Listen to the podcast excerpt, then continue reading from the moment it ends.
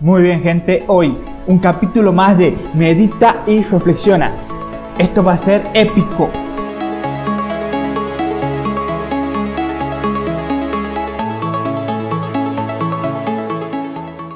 Muy buenos días gente, un gusto poder hablarles un día más, que ustedes hayan abierto este podcast, hayan abierto el oído a esta palabra. Me alegro mucho de eso y hoy quiero compartirte sobre que Dios es Dios.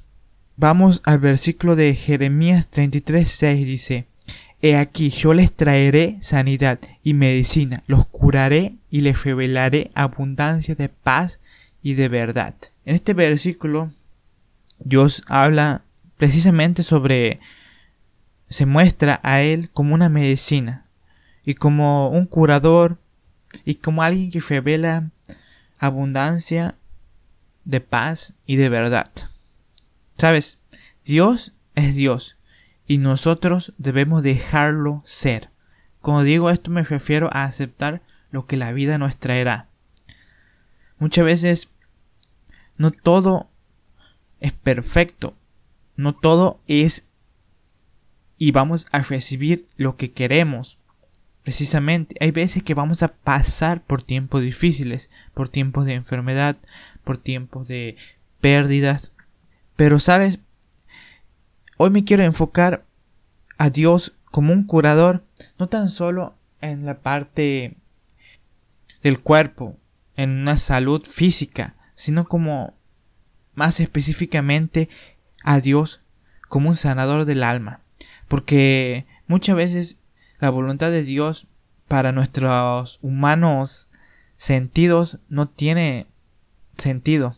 Es decir, te lo repito, muchas veces para nuestra percepción la voluntad de Dios no tiene sentido. Hay veces que la sanidad no va a venir inmediatamente. Hay veces que oraciones van a ser contestadas con un no. Y esto es parte de la voluntad de Dios.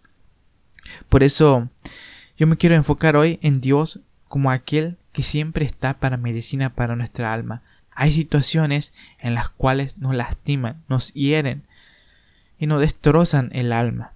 Perder un ser querido, tener una enfermedad, perder un trabajo, tener pérdidas, ya sea de cualquier tipo, nos destroza.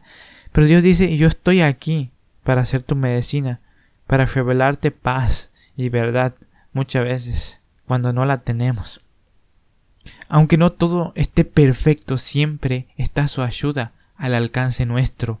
Debemos tomar esto como una promesa para nuestra vida. Diferentes problemas y situaciones no agradables tendremos que atravesar. La medicina para nuestra alma, espíritu, es Dios. La paz la vamos a encontrar en Él. Creo que esto es lo más importante, tener paz. Dice su palabra también, paz que sobrepasa todo entendimiento. Y creo que de aquí deviene esto. Esa paz sobrepasa todo entendimiento porque Dios nos revela a ella, a pesar de que pasen muchas cosas. Dios también sana. No quiero dar un mensaje negativo en el sentido de que decir que Dios nos sana. Hay muchos milagros que Dios hace y cuando nuestra fe es grande o nuestra fe está activa simplemente como un grano de mostaza, Dios puede actuar. Pero hay veces que no sé por qué, no sabemos por qué, Dios nos responde con una afirmación a nuestras oraciones. Creo que seguir a Dios es seguirlo a Él y no buscar los peces o los beneficios que Él puede dar. Aprender esto creo que nos hace ser un poco más maduros en nuestra relación con Dios. Aprendamos a buscar a Dios por lo que Dios es, aceptando siempre su voluntad, aunque no estemos de acuerdo, aunque pataleemos, aunque seamos caprichosos, aprendamos a recibir de Dios lo bueno y lo que para nosotros hoy es malo. Pero creo que el panorama completo se lo ve con el tiempo. Muy bien gente, hasta aquí el capítulo de hoy. Te voy a pedir que estés suscribiéndote, que estés visitando. Tengo mi canal de YouTube como Adrián Grigio, el nombre de quien te habla. Y bueno, recuerda pero recuerda que tu vida no es una casualidad, sino una causalidad. Bye bye.